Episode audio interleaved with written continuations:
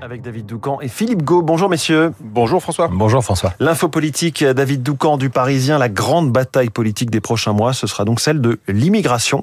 Le gouvernement, les LR, Édouard Philippe, le RN, tous se sont positionnés, mais il y a, David, une, une grande muette sur ce sujet. Oui, euh, la grande muette, c'est la gauche. Proposer ces temps-ci euh, des interviews aux hauts responsables insoumis, socialistes, écologistes ou communistes sur l'immigration et vous verrez qu'ils ne se jetteront pas euh, sur l'opportunité. On ne les entend pas ou presque, ils fuient le sujet. Ou alors lorsqu'ils s'en saisissent, c'est pour s'écharper les uns les autres, comme hier, les insoumis qui ont traité la socialiste Carole Delga de raciste parce qu'elle avait eu le malheur de souligner que Mbappé et Yannick Noah, certes nés en France tous les deux, avaient des origines étrangères une banalité euh, de la part de la présidente d'Occitanie, mais l'extrême gauche a sauté sur l'occasion pour ouvrir un procès en racisme envers l'une des figures qui s'oppose à la NUP.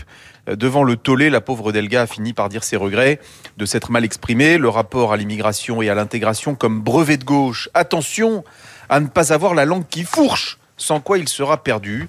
En attendant, euh, où sont les propositions de la NUP Que préconise l'Union de la gauche parlementaire pour gérer l'arrivée des flux illégaux en France et en Europe?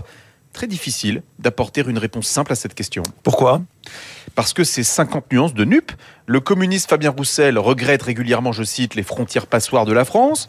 Élu du Nord, le secrétaire national du Parti communiste est infusé par la réalité de son électorat populaire rarement fan à l'idée d'accueillir à bras ouverts.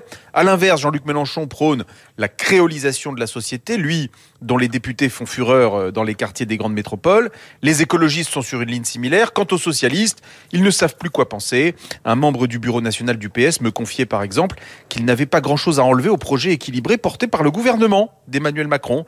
Et pourtant, jamais le groupe PS ne votera en faveur du texte. Question de posture politique, assumait-il clairement. Bref, comme sur les retraites, la NUP est d'accord pour s'opposer, mais pas pour proposer. Euh, l'info politique de David Doucan. Merci beaucoup, David. Philippe Gau, les unes de la presse, l'examen du projet de loi sur la retraite par l'Assemblée à la une des quotidiens ce matin. Un examen par l'accablé national, selon Libération, qui estime que les députés sont privés d'un vote. Dans la même veine, la Marseillaise estime que la Macronie choisit la crise, alors que pour l'humanité, la minorité fait la loi. À l'opposé, l'opinion titre sur l'échec de la guérilla LFI. Sinon, les échos nous présentent les lourds défis du nouvel EDF à nouveau contrôlé à 100% par l'État. Le Figaro nous raconte comment la drogue alimente la violence en France. À la une du Parisien aujourd'hui en France, un officier du renseignement américain relance le débat sur les ovnis, affirmant qu'il a des informations attestant l'existence d'engins d'origine non humaine.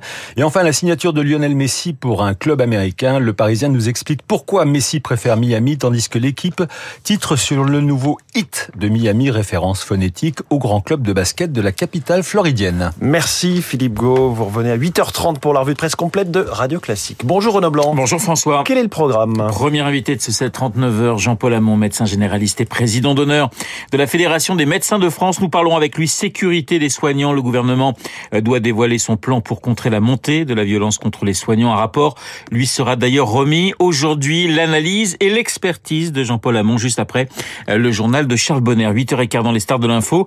Euh, Guillaume Durand recevra Thierry Breton, le commissaire européen au marché intérieur sera dans notre studio.